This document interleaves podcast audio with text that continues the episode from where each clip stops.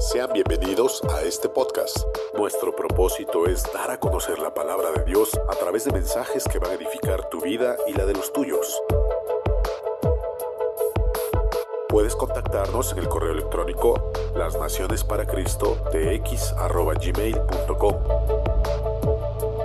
Y recuerda, todos los domingos tenemos una transmisión en vivo en Facebook y YouTube. Suscríbete y comparte. Somos las Naciones para Cristo. Vamos a darle gracias a Dios, pero el tema de esta mañana es falsos fundamentos para entrar en el reino de Dios. Entonces vamos a ver un pasaje que se encuentra en el, en el Evangelio de Mateo, capítulo 7, versículos 21 al 27. Y ahí vamos a ver cuáles son estos fundamentos falsos, pero también vamos a ver cuál es el fundamento verdadero donde tú debes de poner tu fe, poner tu confianza, y no en estos fundamentos falsos. Entonces, en Mateo capítulo 7, el Señor Jesús está dando como que su última, sus últimas parábolas fueron las últimas parábolas que él dio a través de todos estos, estos mensajes, de todas estas eh, momentos que el Señor Jesús habló. Y al final lo que el Señor nos invita a reflexionar, la pregunta que hoy vamos a contestar el día de hoy es, ¿entrarás tú al reino de los cielos? O sea, sería muy difícil, sería muy contradictorio, qué pena, ¿verdad? Sería estudiar del reino de los cielos. Qué pena sería oír la palabra de Dios, congregarnos, eh, trabajar, o sea, hacer cosas para Dios. Qué pena sería eso. Y tú te quedaras fuera del reino de Dios. Qué triste sería que estudiáramos sobre un país hermoso, ¿no? Que, habláramos de un país hermoso, de un reino precioso, de las calles de oro, del mar de cristal, y, y nos dieran ganas de estar allá, y que tú nunca vayas a poder estar allá. Eso sería muy triste, muy lamentable, pero, pero tristemente así va a ser. ¿Cuánta gente el día de hoy habla de Dios? ¿Cuánta gente el día de hoy habla del reino? ¿Cuánta gente el día de hoy se imagina tantas cosas?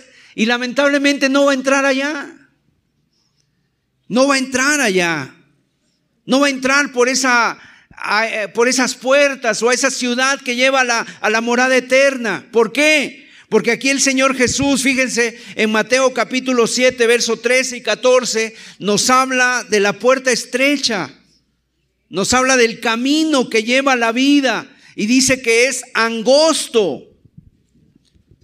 Cuando dice que es angosto el camino, obviamente nos está hablando de que el viajero, de que alguien que quiere entrar a ese reino por esa puerta, pues tiene que dejar la mochila, tiene que inclusive entrar de rodillas.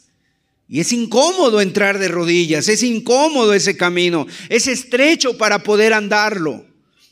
Cuando dice que es angosto, estrecho, quiere decir que es menos vistoso, menos agradable, menos atractivo, hay poca cavidad, a veces es difícil de entrar. Y entonces, por eso mucha gente prefiere el camino ancho, el camino espacioso, porque ese camino es más atractivo, ese camino es más fácil. Ese camino no demanda nada de ti, ese camino no demanda ni, ni sufrimiento, ni negación, ni negación a, tus deleites, a tus, a tus pecados, no demanda eso, es el camino ancho, el camino del mundo, el camino fácil, el camino que muchos escogen. El camino donde aparentemente hay más libertad de movimiento. Es un camino ancho donde tú te puedes mover libremente a izquierda, a derecha. Ese es el camino, pero que dice lleva a la destrucción, a la perdición. La pregunta es, ¿por cuál, por, por cuál puerta has entrado tú? ¿Por cuál puerta has entrado tú? ¿En qué camino estás caminando? ¿En qué dirección? ¿Hacia dónde te diriges? Vamos a leer entonces el versículo o el pasaje que vamos a desarrollar en esta mañana y dice así en Mateo 7, verso 21. No todo el que me dice, Señor, Señor, entrará en el reino de los cielos, sino el que hace la voluntad de mi Padre que está en los cielos. Muchos me dirán en aquel día, Señor, Señor, ¿no profetizamos en tu nombre y en tu nombre echamos fuera demonios y en tu nombre hicimos muchos milagros? Y entonces les declararé, nunca os conocí, apartaos de mí, hacedores de maldad.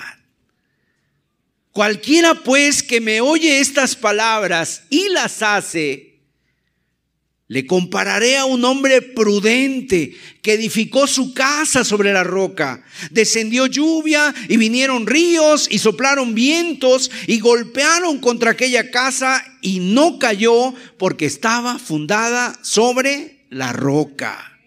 Pero cualquiera que me oye estas palabras y no las hace, le compararé a un hombre insensato que edificó su casa sobre la arena. Y descendió lluvia y vinieron ríos y soplaron vientos y dieron con ímpetu contra aquella casa y cayó. ¿Y qué dice? Fue grande su ruina. Mire, aquí el Señor en este pasaje como culminación del sermón del monte, nos está advirtiendo acerca de muchos peligros que tenemos que afrontar en la vida cristiana. En la escritura encontramos que el Señor nos advierte de los ataques, de los ataques del diablo, nos advierte de nuestras propias debilidades, de nuestro propio pecado como seres humanos, nos advierte de las tentaciones, nos advierte de los falsos maestros, de los falsos profetas, nos está advirtiendo aquí y aquí en este pasaje en particular nos está hablando de un engaño muy sutil. ¿Cuál es ese engaño muy sutil? La falsa certeza, la falsa seguridad. Y, qué, qué difícil es entenderlo, pero cuántas personas a veces nos podemos confiar y fíjese, es contradictorio, ¿no? Es una paradoja porque en quien deberíamos poner nuestra confianza es en Dios. Es en la palabra de Dios para obedecerla, para decir, Señor, yo voy a, voy a obedecer, no importa lo que yo vea, no importa lo que yo sienta, voy a obedecerte a ti, voy a obedecer tu palabra porque tú eres fiel. Pero a veces en esa falsa certeza o en esa falsa confianza que tenemos, a veces ponemos nuestra confianza en cosas de aquí de la tierra. Y la Biblia dice, maldito el que confía en el hombre. Y de repente nos podemos confiar eh, en nuestro carro. No, yo sé que mi carro da los kilómetros, las velocidades, traigo buenas llantas y, y, aceleramos y en un momento podemos acelerar porque vamos muy confiados en el carro, traigo el tanque lleno, confío en este auto y tú no sabes que en un momento dado se puede averiar, se le puede romper una llanta, un amortiguador, algo puede pasar y nos accidentamos y la gente va bien confiada. Otros pueden poner su confianza en el trabajo y dice, no, mi trabajo, aquí yo soy una persona eficaz, eficiente, yo soy esto, y nos confiamos y bajas la guardia y dejas de hacer tus responsabilidades y un día pierdes tu trabajo por confiado. Y así puedes confiarte en muchas cosas, hasta en tu salud, ¿no? Yo soy muy saludable, puedo comer lo que quiera, le entro a todo, te confías y un día amaneces enfermo. O sea, ¿cómo nosotros como seres humanos podemos confiar, podemos poner nuestra confianza en cosas que realmente eh, son un falso fundamento? Y entonces aquí el Señor nos está advirtiendo acerca de eso, de aquel que cree que su casa está firme, de aquel que cree que su casa está sólida, que realmente está construida bien, pero está realmente construida sobre la arena.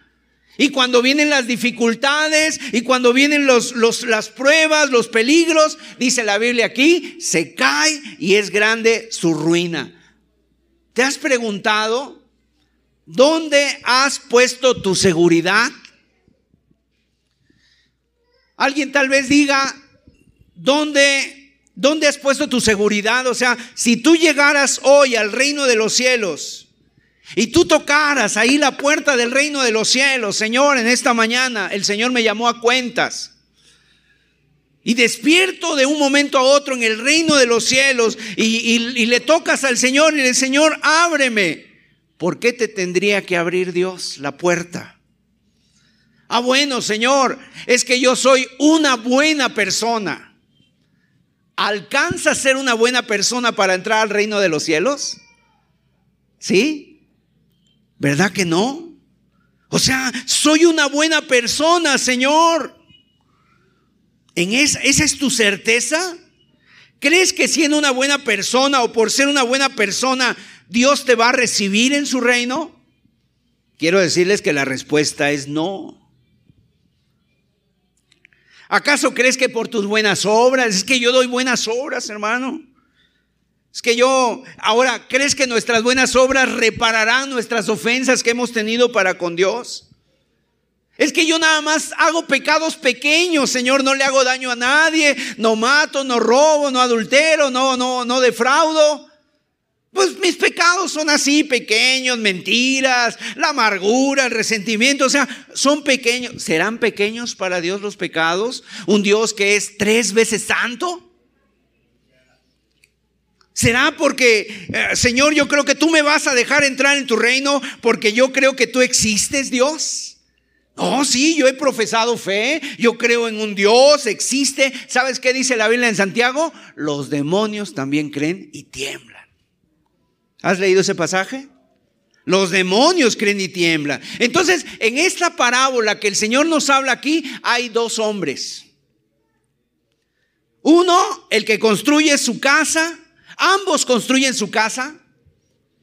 Ahora, ambos cuando construyen su casa, invitan a la familia a venir.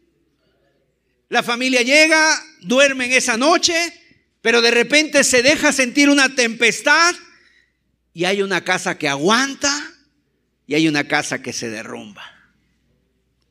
Las dos casas eran iguales, muy bonitas, los acabados eran muy finos. En apariencia son hermosas, son sólidas. Seguramente recibieron elogios de sus amigos. Mira mi casa tan bonita, qué columnas, qué techo, qué acabados. Pero la pregunta, o sea, más bien aquí el fundamento, ¿cuál es el fundamento de esa casa? ¿Cuál es el fundamento de tu casa? Entonces, ¿en qué estás basando la seguridad de tu salvación? ¿Estás seguro de que el Señor te dejará entrar en la ciudad eterna? ¿Por qué? Porque estás seguro. ¿Has entrado tú por la puerta estrecha? ¿Estás caminando por el camino angosto?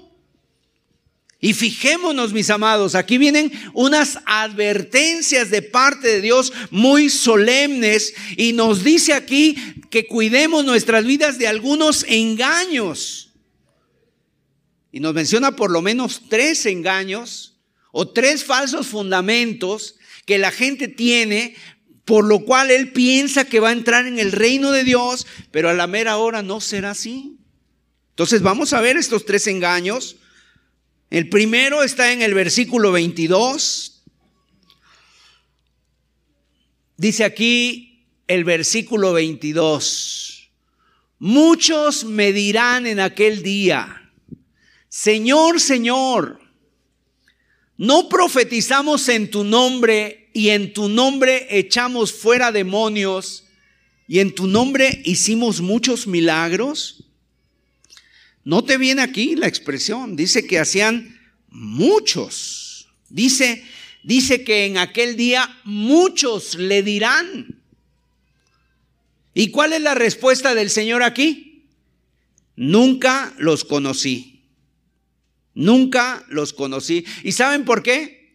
Porque el gran secreto de la vida cristiana no es que tú conozcas de Dios. El gran secreto de la vida cristiana es que el Señor te conozca a ti. Ese es el gran secreto. Es como si yo fuera, ahora que el presidente de México vive en el Zócalo, ¿no? creo que vive ahí, que yo fuera a tocarles ahí y está la guardia presidencial y les dijera, este, eh, voy a pasar porque voy a tomar un café con el presidente. Y usted me ¿y usted quién es? No, pues yo soy el hermano Sergio. Y, pero usted qué es del presidente? Bueno, es que yo lo conozco. ¿Y, cómo lo conoce? Lo he visto en la tele, he visto sus mañaneras, ¿no? Y va a decir, pero eso no, eso no significa nada. ¿Cuánta gente lo ha visto? El problema es más bien que él lo conozca a usted. Eso sería muy diferente que, que, saliera él y entonces me diga, ah, sí, pásale, hermano Sergio, vamos a tomar un café. Entonces sería muy distinto. Es igual con el Señor, o sea, ¿cuánta gente dice conocer de Dios? ¿Cuánta gente dice que conoce a Dios? Pero el punto no es que tú conozcas de Dios, el punto es que el Señor te conozca a ti. ¿Te conoce el Señor a ti? ¿Sabe tu nombre? ¿Te ha recibido como hijo en su seno? ¿Eres parte de su familia? ¿Te ha adoptado a su familia espiritual? ¿Te ha dado ese nombre nuevo? ¿Te ha dado, como dice la Biblia, te ha dado eh, su palabra, su espíritu? ¿Está dentro de tu corazón por el cual tú dices, yo soy de él? El gran secreto de la vida cristiana es que tú conozcas que no, que, que Jesús te conozca a ti y que Él diga, Él es mi amigo, Él es mi hermano, Él es mi hijo y hay una mesa preparada para ti. Entonces, mis amados, Dios nos quiere librar de todo engaño, de todo engaño. El Señor dice que en aquel día muchos le dirán, Muchos le dirán en aquel día, Señor, Señor, en tu nombre. Y Jesús, ¿qué les responderá?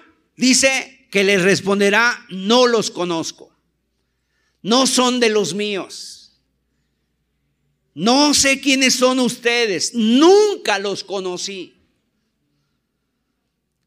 En otras palabras, esas personas, su casa estaba construida sobre la arena. Su fundamento era endeble, su fundamento era débil, su fundamento no era la roca, su fundamento era falso. Entonces, en primer lugar, tenemos que estas personas tenían basada su fe, basada su confianza en un fundamento falso y el primer fundamento es el fundamento doctrinal. En la doctrina, conocían la doctrina. Y tal vez alguien esté pensando, pero hermano Sergio, pues ¿cómo, cómo dice eso? Si nosotros somos una iglesia de sana doctrina. Nosotros somos una iglesia que amundamos en la doctrina. Y quiero decirles, no me malinterpreten, la doctrina es buena. Tiene sus efectos preciosos sobre la vida cristiana. La doctrina nos ayuda a madurar. La doctrina nos da discernimiento.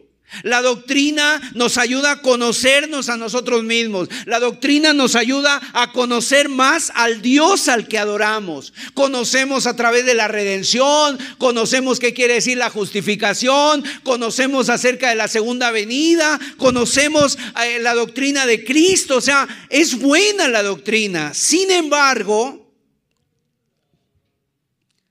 la doctrina no es lo que salva. Lo que salva es Cristo Jesús. La doctrina es vital para el cristiano, claro que sí. Mire, vamos a ver dos pasajes. Tito 2.1, lo que le recomienda Pablo a Timoteo, a Tito, perdón. Pero tú habla lo que está de acuerdo con qué? Con la sana doctrina. O sea, tenemos que enseñar siempre la sana doctrina y nosotros como iglesia debemos estar comprometidos con la sana doctrina. ¿Y usted sabe qué es lo que tiene que hacer con la sana doctrina? Usted viene aquí, escucha la palabra de Dios, gracias a Dios está la transmisión, eh, puede tomar notas y cuando llegue a su casa decir, a ver, voy a estudiar lo que dijo el hermano Adán, a ver si es verdad, a ver si está en la palabra de Dios. Y esa es tu responsabilidad. No nada más decir, ah, pues lo dijo el hermano Sergio, yo creo que tiene razón y yo lo creo. No, usted tiene que creerle a la Biblia, a la palabra de Dios. Fíjese lo que hacían los primeros cristianos. Hechos 2.42 dice que perseveraban en la doctrina.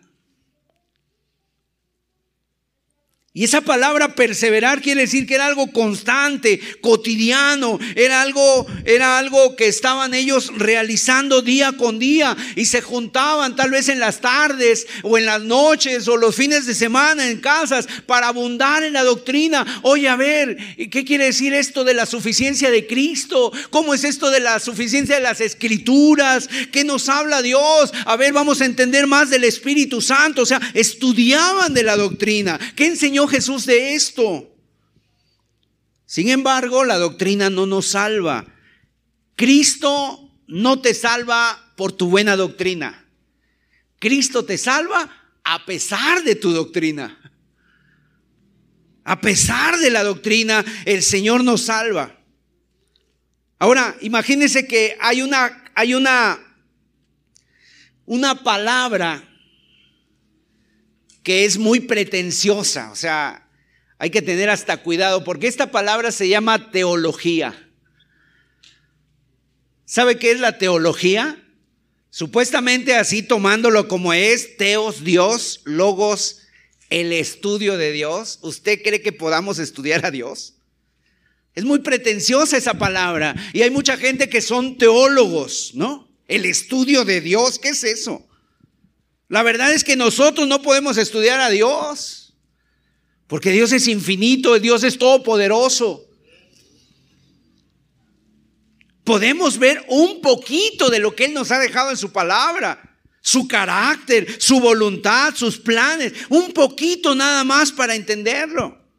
Y sabe, a veces sucede con Dios para con nosotros, en lugar de que nosotros podamos entenderlo, es más bien Él. Así como cuando tú le hablas a un bebé, ¿cómo le hablas tú a tu bebé? A tu bebito, no, o sea, a un niño de un año, dos años, ¿cómo le hablas? Tienes que hablarle de manera que te entienda. Así también es Dios hablándonos a nosotros. Nos habla con palabras tan sencillas, palitos y bolitas, pajaritos, los peces del campo, para poder entender sus verdades espirituales, porque de otra manera no entenderíamos. Nos hace entender Él las cosas, no nosotros a Él. Ah, no, sí, yo entiendo mucho de Dios. Qué pretencioso, ¿no? Qué soberbia poder decir eso. Y le podemos decir, Señor, vamos a entrar en tu reino porque yo comprendo los misterios insondables de, Dios. ¿Verdad que no? No somos salvos por la doctrina. Y sabemos que la doctrina es buena porque aquí hemos enseñado doctrina. ¿Cuál es la doctrina? Bueno, primeramente la doctrina del arrepentimiento. Sin arrepentimiento y sin fe nadie puede entrar al reino de Dios. No hay entendimiento, o sea, tenemos que entender acerca de la sangre de Cristo, eh, la divinidad, de que Jesús es Dios, el Espíritu Santo es Dios, y sin ello no puede haber salvación. Pero Cristo no nos salva por nuestra doctrina, Cristo nos salva a pesar de la doctrina. Ahora, fíjese, en este pasaje, si lo volvemos a leer en Mateo capítulo 7, dice que las personas le decían, Señor, Señor. Señor, Señor, no todo el que me dice Señor, Señor. Y esa palabra, Señor, es una palabra que se traduce en griego el curios. Curios. ¿Qué quiere decir curios? La palabra curios quiere decir Señor en griego. Cuando la Biblia fue traducida del Antiguo Testamento al Nuevo Testamento en griego por primera vez, fue allá en Alejandría y a ese, y a ese manuscrito se le conoce como la Septuaginta.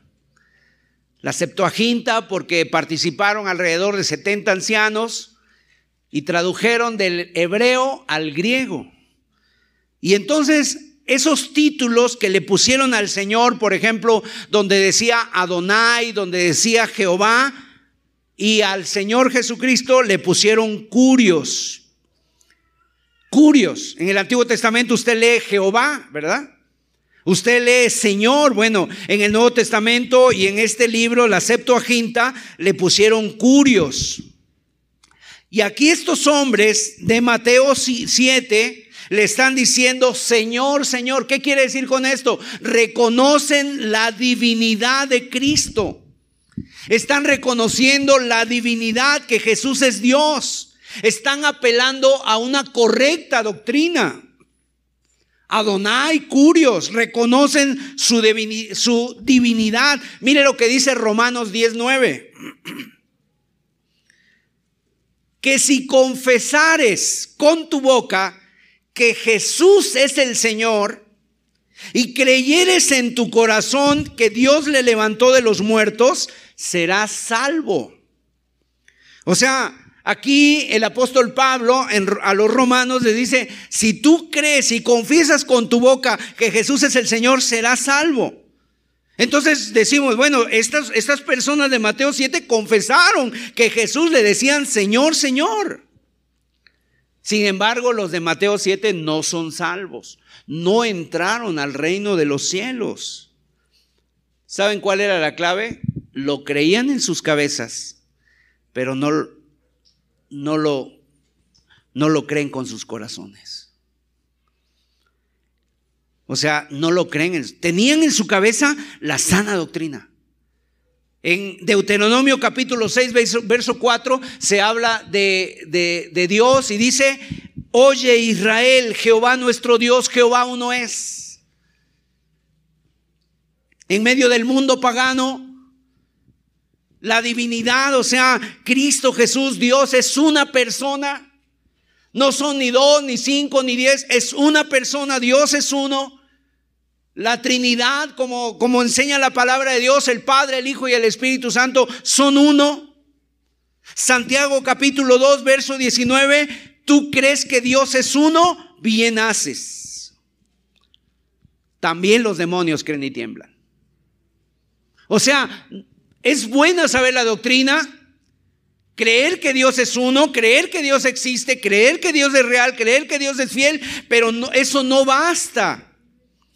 Porque aquí dice que los demonios también creen y tiemblan. O sea, entonces, ¿qué te estoy tratando de decir en este, en este día? Que no somos salvos por la doctrina, porque si nosotros nos comparáramos con el conocimiento que tienen los demonios, nos dan la vuelta muy fácil. Un demonio sabe muchísimo más de Dios que lo que tú y yo sabemos. Ellos saben, conocen la Biblia. Mira, por ejemplo, al Señor Jesús, Satanás le tentó, inclusive con la palabra de Dios. ¿Ha leído usted ese pasaje en Lucas 4? Dice que le dijo, Señor, o sea, le dijo, a ver, si tú eres el Hijo de Dios, arrójate, ¿verdad? Pues está escrito, el Salmo 91, a sus ángeles mandará que te guarden, que te protejan. Le recitó la Biblia el diablo. Entonces, el diablo puede recitarte la Biblia, se la sabe de todo a todo.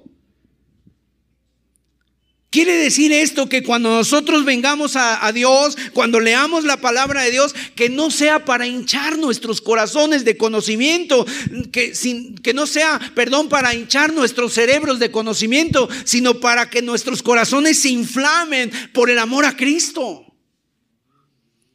Que conozcamos a Dios, que es tres veces santo, pero que lo amemos y lo obedezcamos. Repito, los demonios tienen más conocimiento que tú y que yo juntos. Mira, por ejemplo, eh, Mateo capítulo Marcos capítulo 5, verso 7, cuando Jesús vino a orar, bueno, vino al endemoniado Gadareno. Y cuando Jesús se acercó al endemoniado Gadareno, este Gadareno dice que clamando a gran voz, dijo, ¿Qué tienes conmigo, Jesús, Hijo del Dios Altísimo? Te conjuro por Dios que no me atormentes. O sea, el Gadareno cae a los pies del Señor, clava las rodillas delante de Cristo y le dice, Señor, te conjuro que no me atormentes. O sea, en otras palabras, buena teología en boca de un demonio. Porque saben los demonios que un día van a ser atormentados. Por cierto, el infierno no es la casa de vacaciones de los demonios. El infierno es tan terrible que aún los demonios temen ir allá. Este demonio sabe que Jesús es el Cristo, este demonio sabe que Jesús es Dios, este demonio sabe que Él es todopoderoso, que tiene poder sobre Él y que inclusive los va a mandar al abismo. Eso sabe el demonio y le suplica, no me atormentes. Pero todo lo que este demonio sabe no le salva. Ni siquiera se quiere arrepentir tampoco. Y mucha gente sabe Ay, yo no, no, me quiero morir, hermano. Me pongo muy nervioso cuando me hablan de la muerte. ¿Y por qué? Porque yo sé que si yo me muero, no, no estoy bien con Dios. ¿Y por qué no te arrepientes? Pues es que no me ha llegado mi hora. ¿Cuál hora? O sea, el día es hoy.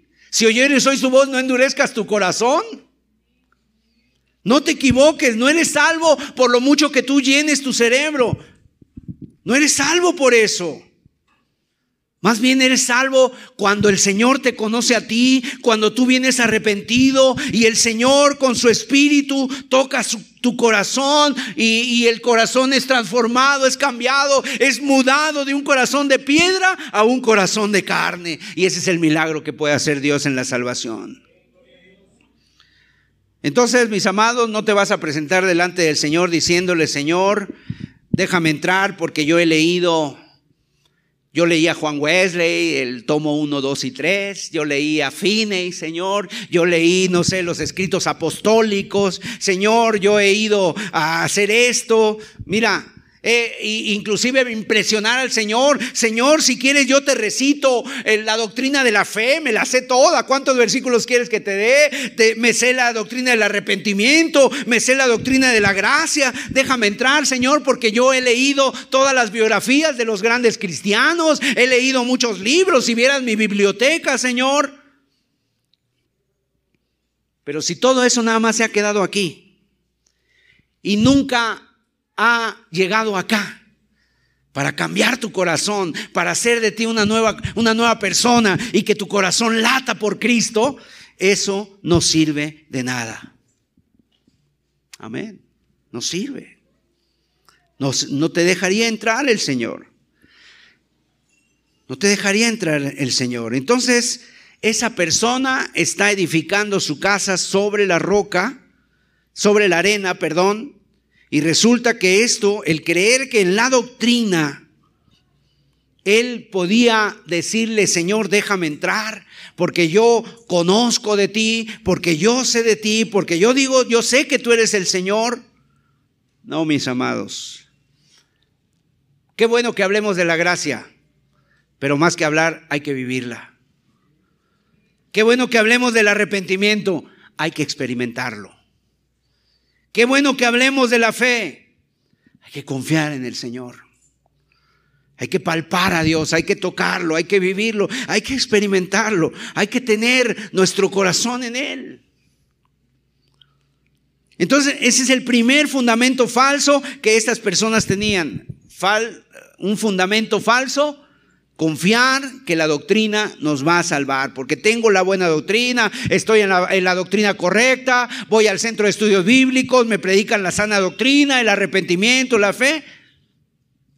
Pero si no llega a tu corazón, si no cambia, es en vano. Es como ir a la universidad y no entrar a clases. Fui a la universidad, pero, pero nunca entré. Me quedaba ahí en el, en, el café. En segundo lugar, otro fundamento falso que puede estar en nuestra vida cristiana y que tú tienes que vigilarlo.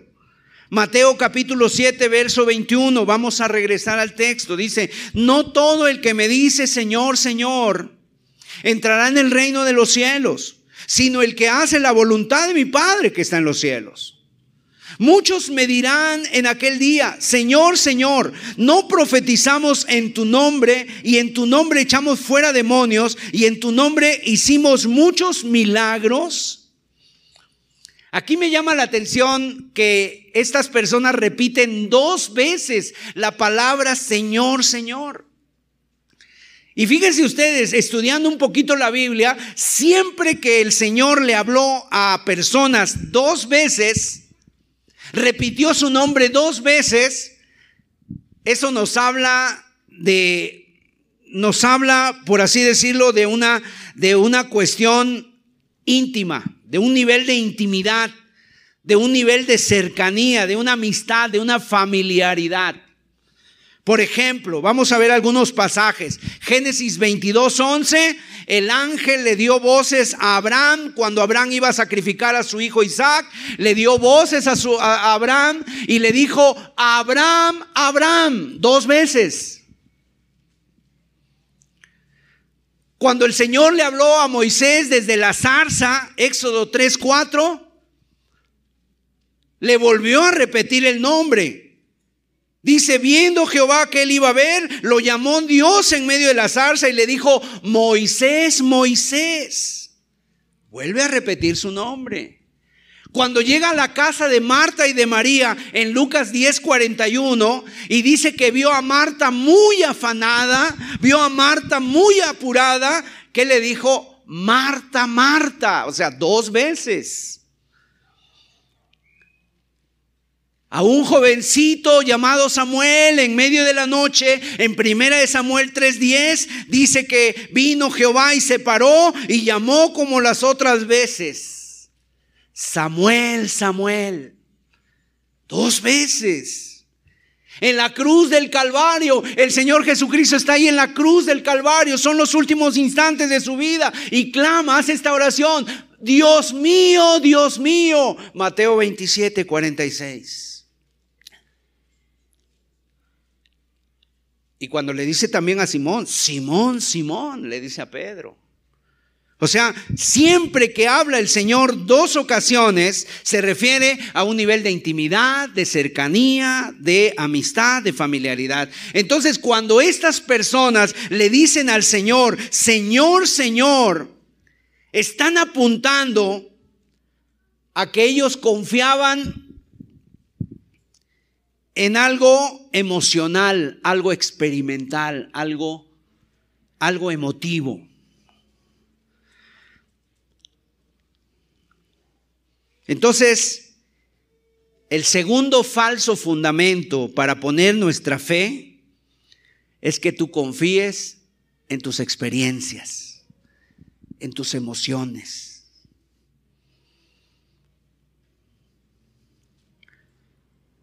Primero, los que pueden fundamentar su fe en la doctrina. Segundo, los que pueden fundamentar su fe en su experiencia con Dios, en su emoción. Cuidado, mis amados. Eso tampoco es una un fundamento verdadero. La doctrina es importante, ya lo dijimos, sí vivir cerca del Señor, experimentar su presencia es importante, sí, también, claro, pero ninguna de las dos es el verdadero fundamento de la fe. Ninguna de las dos. Nuestro verdadero fundamento es construir nuestra casa sobre la roca, que es Cristo Jesús. O sea, los sentimientos son importantes, sí es cierto. El Señor es el que pone sentimientos en nosotros. Nosotros cuando estamos aquí en la reunión sentimos gozo, ¿verdad? Cuando leemos la palabra de Dios en nuestros hogares, sentimos gozo cuando meditamos en las verdades eternas. Sentimos tristeza también cuando el Señor nos confronta y en un momento alguien habla la palabra de Dios y eso nos atraviesa, nos confronta, nos conmueve y decimos, sí es cierto, Señor, ayúdame a ver mis pecados, perdóname. Sentimos ira cuando vemos la desobediencia a Dios en el mundo, sentimos indignación, son emociones. Sentimos todo aquello que el Espíritu nos conduce a sentir. Hay sentimientos que son santos. Y la vida cristiana está llena de ese tipo de sentimientos. Hay un hombre que escribió un libro, un hombre de Dios, y se llamaba Sentimientos Religiosos, se llama el libro. Está muy bonito el libro.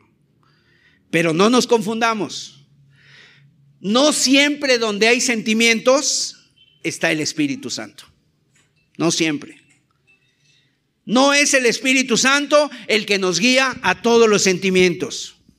¿Quieres saber si hay sentimientos en tu corazón que sean movidos por el Espíritu del Señor? ¿Quieres saber? ¿Sabes cuál es? ¿Cuáles son esos sentimientos que son del Espíritu Santo, que son movidos por Él? Bueno, si, tú, si la palabra de Dios te lleva al arrepentimiento, a la consagración, a la santidad, a la disciplina, a la obediencia. Si produjo un sentimiento en ti, lloraste, nos pusimos de rodillas, clamamos, levantamos la voz, derramamos lágrimas, clamamos al cielo en nuestro corazón, pero si saliendo de aquí obedecimos, amamos, nos consagramos, eh, vivimos en santidad, ese sentimiento fue del Espíritu Santo. Pero no todos los sentimientos son producidos por el Espíritu Santo. Cuidado, podemos caer en la trampa, podemos caer en el peligro de vivir solamente una fe emocional. Y eso el día de hoy está muy de moda, mis amados. Y hay gente que se confunde y dice, es que necesito sentir al Señor, hermano, estoy muy triste. ¿Y por qué estás triste? Porque no siento nada. Tú no puedes llamar a las puertas del reino de los cielos diciéndole, Señor, déjame entrar. ¿Y por qué vas a entrar? Porque yo te he sentido en mi corazón. No puede ser el argumento, ese no es el fundamento. ¿Quieres saber si realmente el Espíritu de Dios está aquí entre nosotros? Donde no hay un, culto emotivo.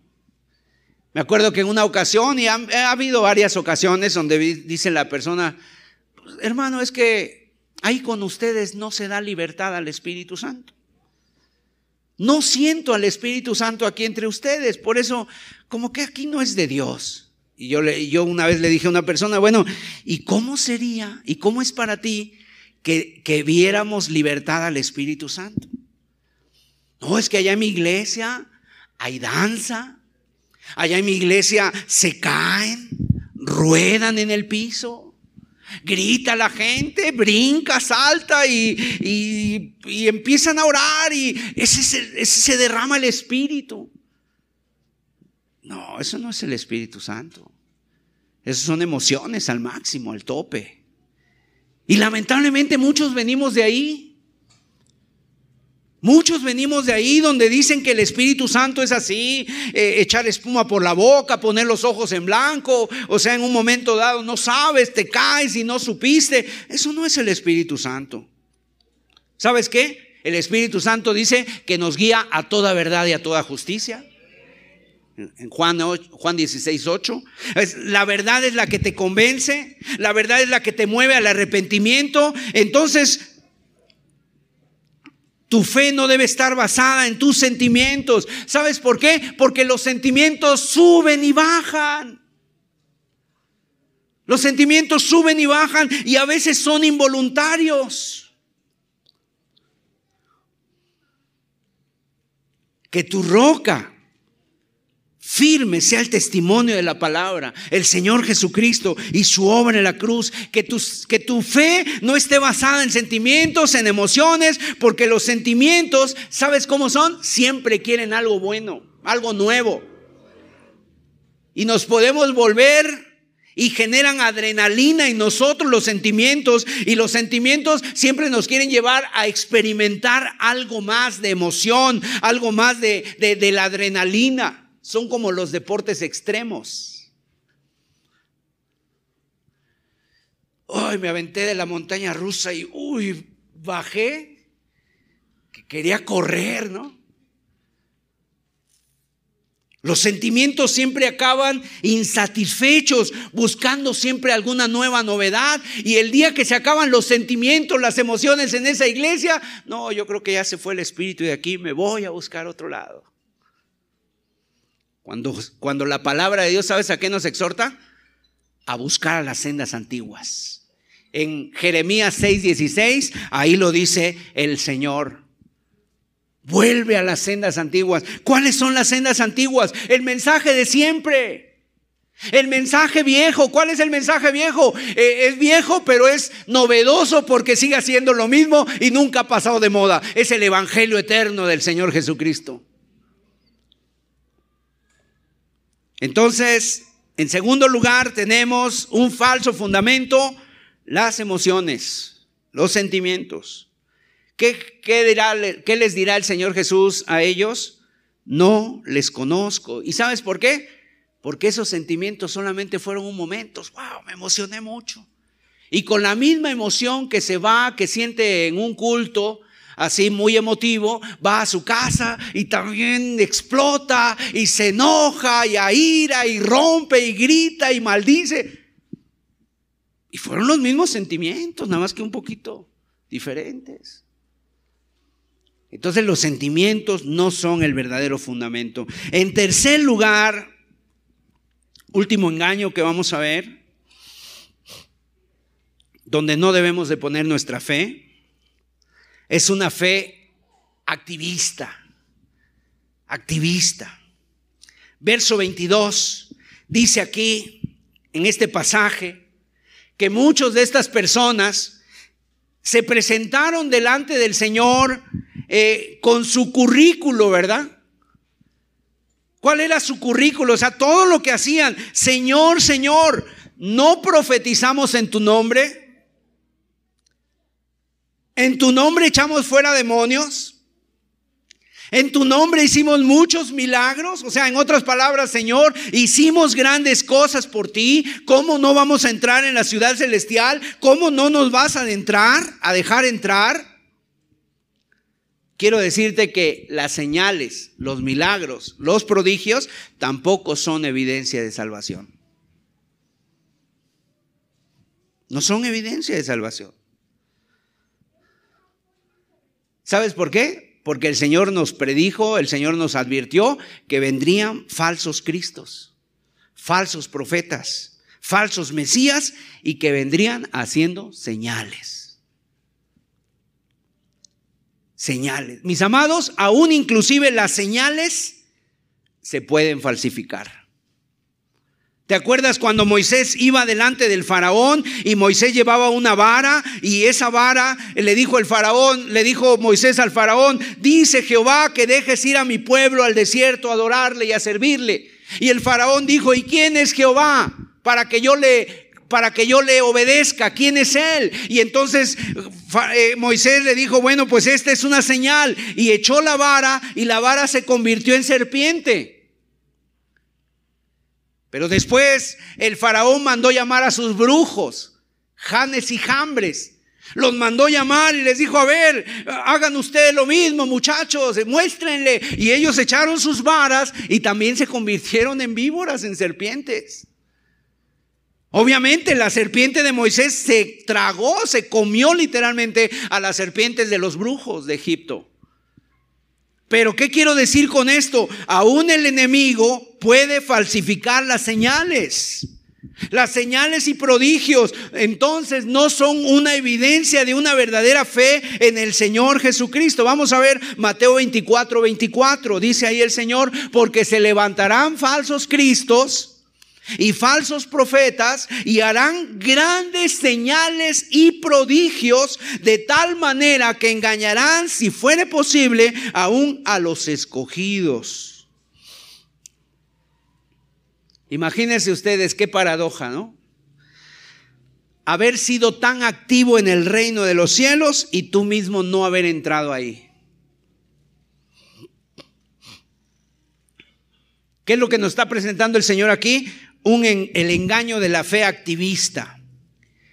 Que uno piensa que está en el reino porque está haciendo todo lo que puede por el reino, pero la necesidad del reino no está en su corazón, no está él mismo en el reino de los cielos.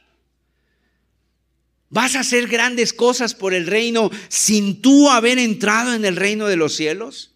Ahora mira, créeme, lo importante no es lo muy grande que tú puedas hacer por Cristo. Lo muy grande, verdadero, eso sí es lo más grande, es lo que Cristo puede hacer por ti. Ese es el Evangelio. Y el Evangelio no es la obra nuestra, el Evangelio es la obra de Dios. Regocíjate. ¿Qué les dijo el Señor a sus discípulos en Lucas 10:31?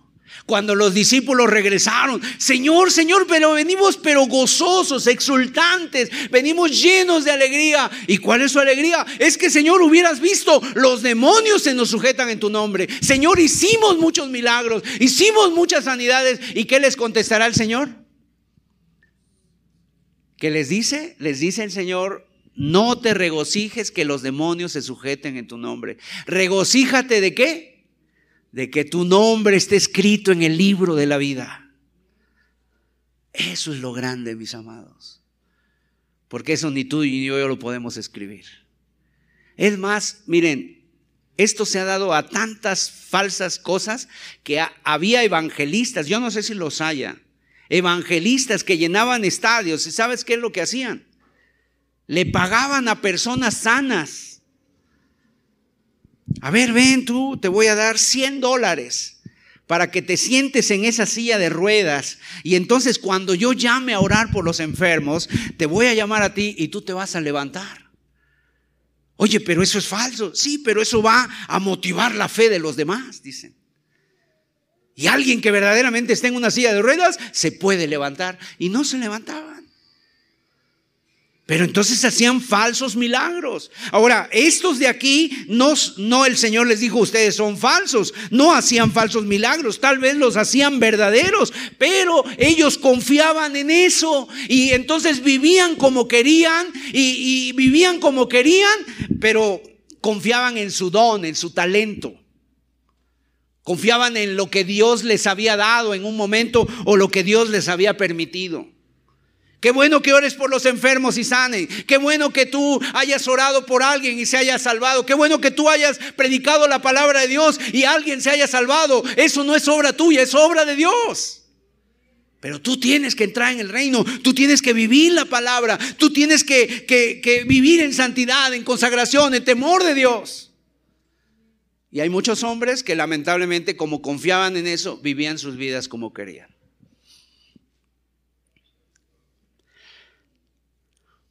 ¿En qué se equivocaron estas personas?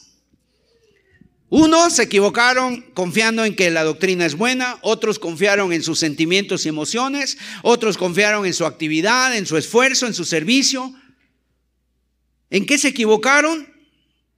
en que ese reino que pretendían edificar, ese reino que pretendían anunciar, no estaba en sus corazones. No eran parte del reino ellos. No estaba el reino en sus corazones. No había un corazón transformado por la gracia de Dios. No había un, un amor a Cristo verdadero. No había un arrepentimiento real en sus vidas.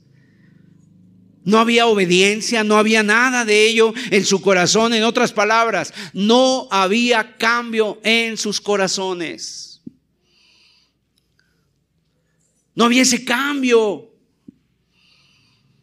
Mis amados, ¿qué es lo más importante entonces? Humillarte delante de Dios, arrepentirte verdaderamente, confiar en el Señor Jesucristo, aunque no sientas nada. Porque a veces la obediencia no te llega así como algo muy bonito. El Señor nos narró dos parábolas y en una parábola habla de los dos hijos, ¿no? El padre que tenía dos hijos y al primero le dice, hijo, quiero que vayas a trabajar a mi viña. Y el hijo le dice, sí, papá, yo voy de inmediato y no fue. Y luego llega el otro hijo y entonces le dice, hijo, quiero que vayas a trabajar a mi viña. Y el hijo le dice, papá, no voy.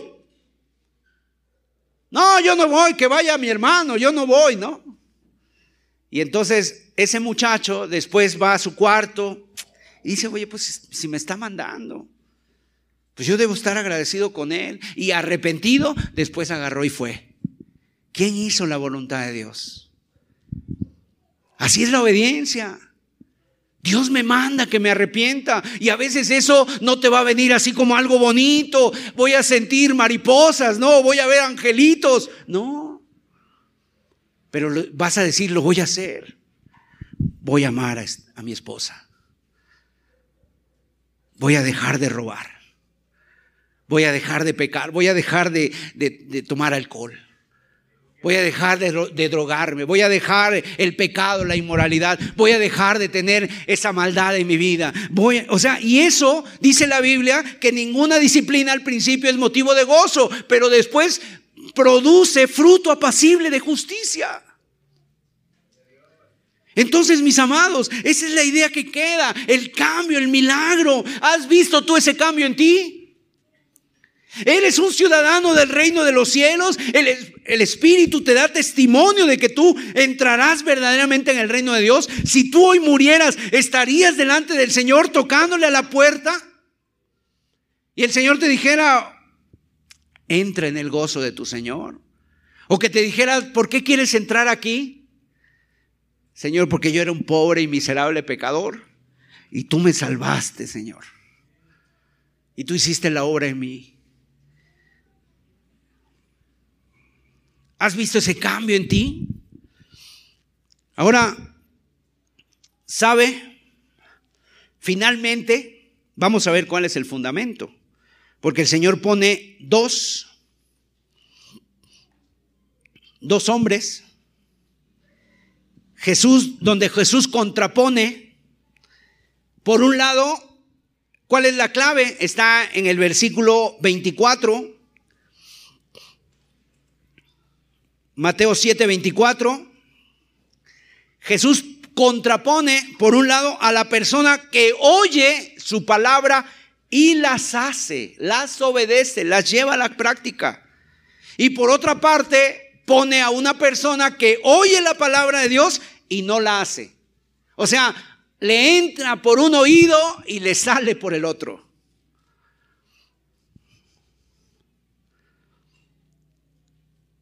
Ahora, esta parábola ilustra el marcado contraste entre un hombre sabio que edificó su casa sobre la roca y el necio que edificó su casa sobre la arena.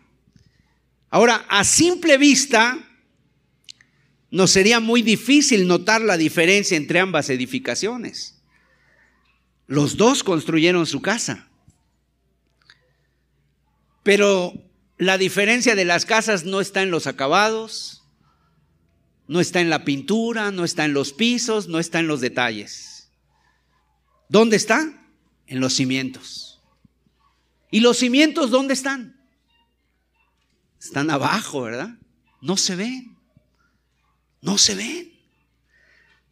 ¿Cuándo es cuando se ve realmente que una casa está firme? ¿Cuándo es cuando se ve que realmente una casa está fuerte? Cuando vienen las crisis Aquí, ¿cuál fue lo que puso en evidencia la diferencia de las construcciones? La tormenta. La tormenta. Cuando la tormenta reció, cuando la tormenta se dejó venir sobre las casas, reveló su verdadero fundamento y ahí pasó que la que estaba fundada sobre la roca permaneció. Pero la que estaba fundamentada, la que estaba construida sobre la arena, sobre un fundamento débil, se derrumbó y fue grande su ruina. Entonces, mis amados, aquí nosotros todos nos podemos ver muy bonitos. Todos somos cristianos. Si alguien me dice, hermano, alguien, a, veces eh, hay hermanos que a veces hasta, hasta hasta dice, no, es que no se le tiene que decir hermano a todos. Y, es verdad, no todos somos hermanos, no todos somos hijos de Dios. Pero finalmente uno lo hace por, pues por amor, uno lo hace por, porque no sabemos, ¿no? Alguien me dice, hermano Sergio, hola, ¿cómo estás, hermano? Mucho gusto. Y, y nos saludamos. Pero realmente yo no sé si es hermano. ¿Cuándo se va a ver eso? O sea, por, por fuera lucimos semejantes, es difícil distinguir entre quién es y quién no es. Ambos parecen que están construyendo sus vidas eh, cristianas, leen la Biblia, ambos van a la iglesia, ambos escuchan el mismo sermón, ambos leen buena literatura cristiana. Pero la razón principal no se puede diferenciar entre ellos dos porque los cimientos están ocultos. Es algo que nosotros no podemos ver. Pero ¿quién los va a revelar? Los van a revelar las crisis, las tormentas. A menudo una tormenta, una crisis va a poner de manifiesto qué tipo de personas somos. Como dicen en el mundo, ¿de qué estamos hechos? Ahí se va a ver de qué estamos hechos. Hay personas que cuando viene una crisis, un problema, desaparecen. Dejaron de confiar en Dios. En lugar de perdonar, se amargaron, se llenaron de, resentimiento. Hay personas que no supieron soportar alguna, alguna injusticia y se llenaron de, de rencor. Hay personas que hasta reniegan de Dios cuando viene una enfermedad a sus vidas. Hay personas que algo les sale como no esperaban y eso produce frustración y entonces en eso se debilitan y ya están decaídos, ya no está la emoción, ya no está la alegría, la euforia que sentían y ahora ya están así. Pero cuando Cristo es el fundamento de tu vida, pueden pasar los días, las semanas, los años, los problemas, las arreciar las tormentas y esa persona sigue firme. Porque su fe no está en Él, su fe está en Cristo, su fe no está en sus emociones, su fe no está en la doctrina, su fe no está en lo que hacían, su fe está en Cristo Jesús. Hay gente que cuando no hace nada se siente mal, no, es que creo que estoy mal y ¿por qué estás mal? Es que no estoy haciendo nada para Dios.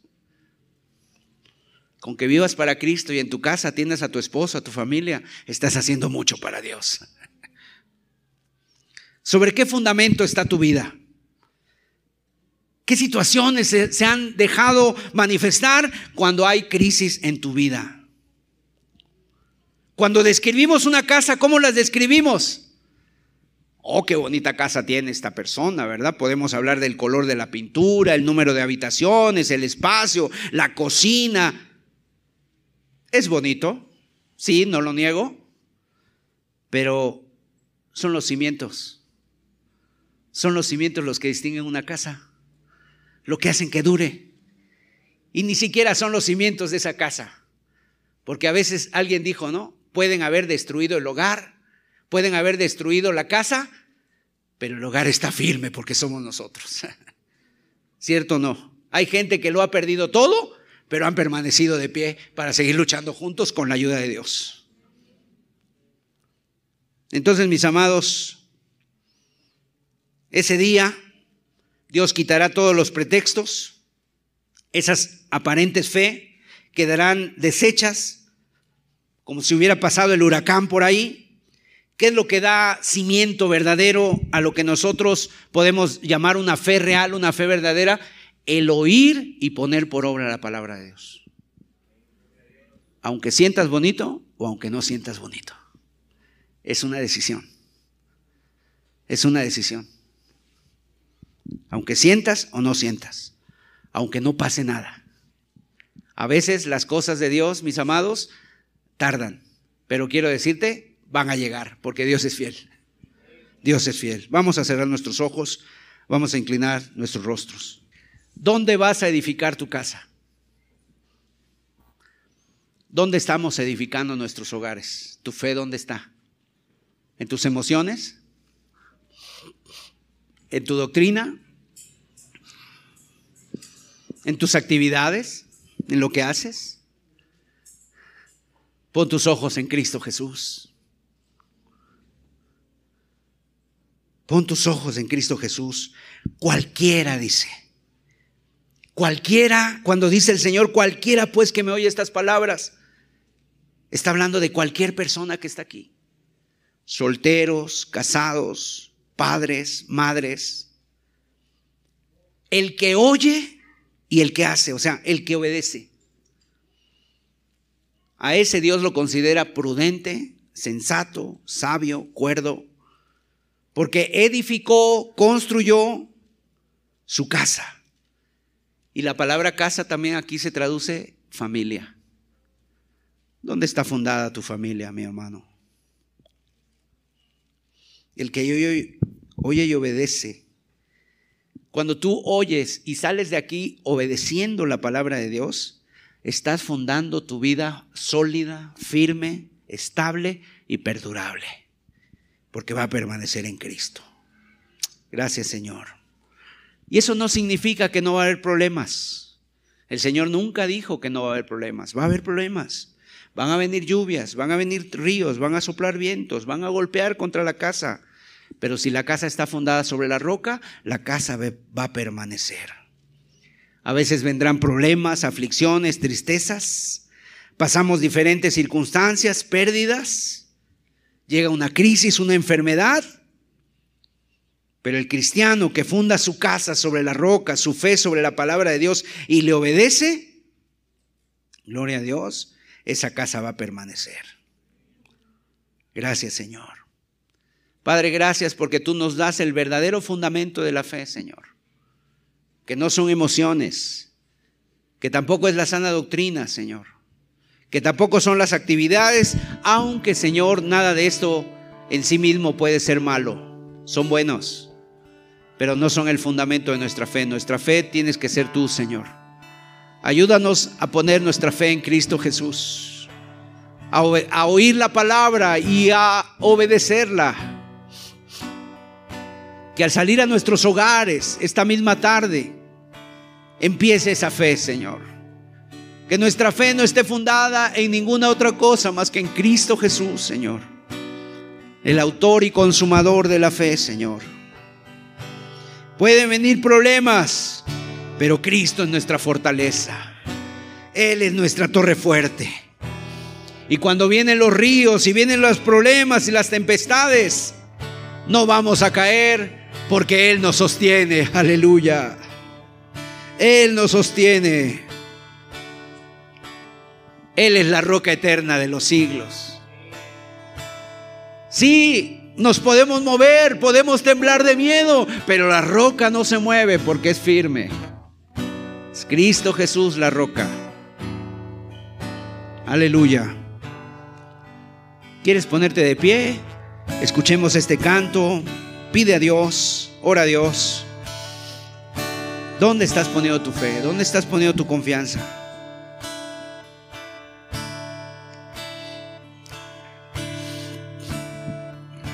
Creo,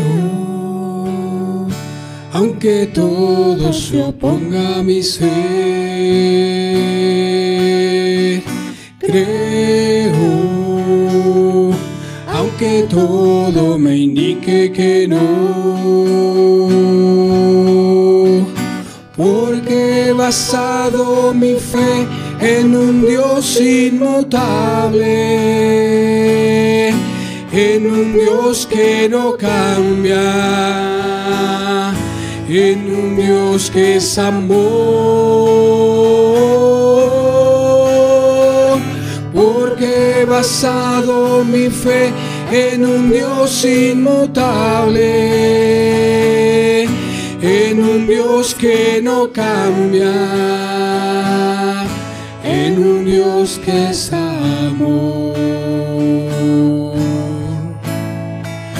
Creo, aunque todo parezca morir, creo que ya no quisiera seguir,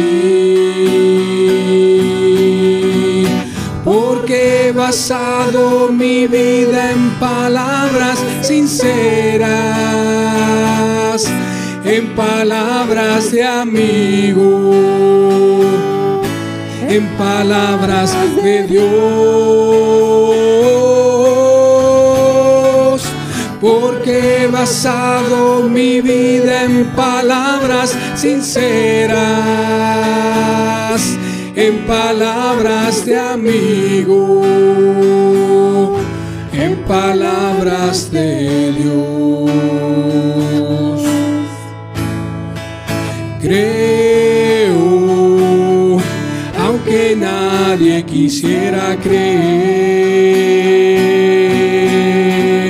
creo, aunque todos se opongan a mí.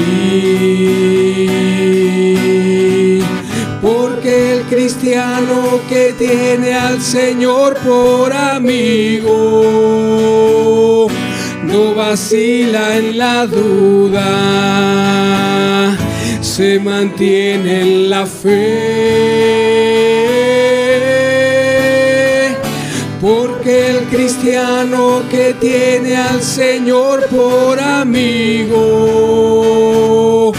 no vacila en la duda,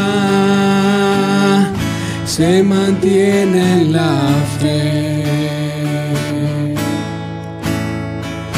Creo, aunque vea a los hombres odiar, creo, aunque vea a los niños llorar, porque aprendí con certeza que Él sale al encuentro en las horas más duras con su amor y su luz. Porque aprendí con certeza que Él sale al encuentro en las horas más duras con su amor y su luz. Porque aprendí con certeza que Él sale al encuentro. En las horas más duras con su amor y su luz. Porque aprendí con certeza que Él sale al encuentro en las horas más duras con su amor y su luz. Creo, oh bendito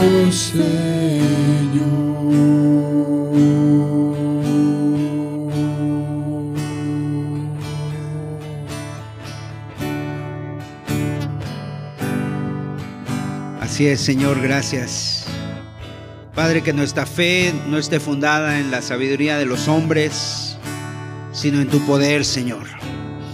Que nuestra fe no esté basada en nuestros sentimientos, emociones, ni siquiera en lo que sabemos, Señor, de ti, Señor, o en lo que tú nos dejas saber de ti. Señor, o en lo que hacemos.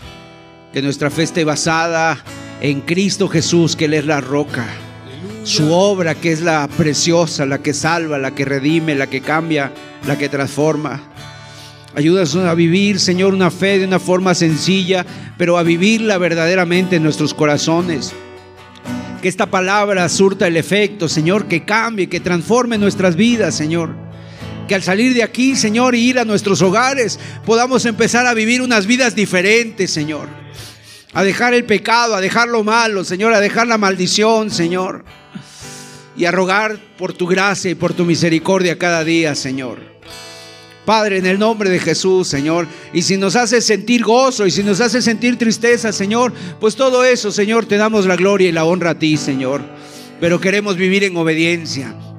Es el que oye y hace la palabra de Dios, Señor. Gracias, ese es el fundamento verdadero, Señor. Es la roca eterna, Señor. Gracias, Señor. Sella esta palabra en los corazones. Bendice a las familias que hoy han venido, Señor. Gracias, Señor. Ayúdalos. Ayuda a los que están enfermos, Señor. A los que están pasando por dificultades, Señor. Haz el milagro, Señor. Hay personas enfermas. Hay gente que está teniendo problemas, Señor. Ayúdalos, Señor, por favor. Que vean tu mano, Señor. Y cómo tú eres misericordioso, bondadoso, Padre. Gracias te damos en el nombre de Jesús, Señor. En el nombre de Jesús. Amén.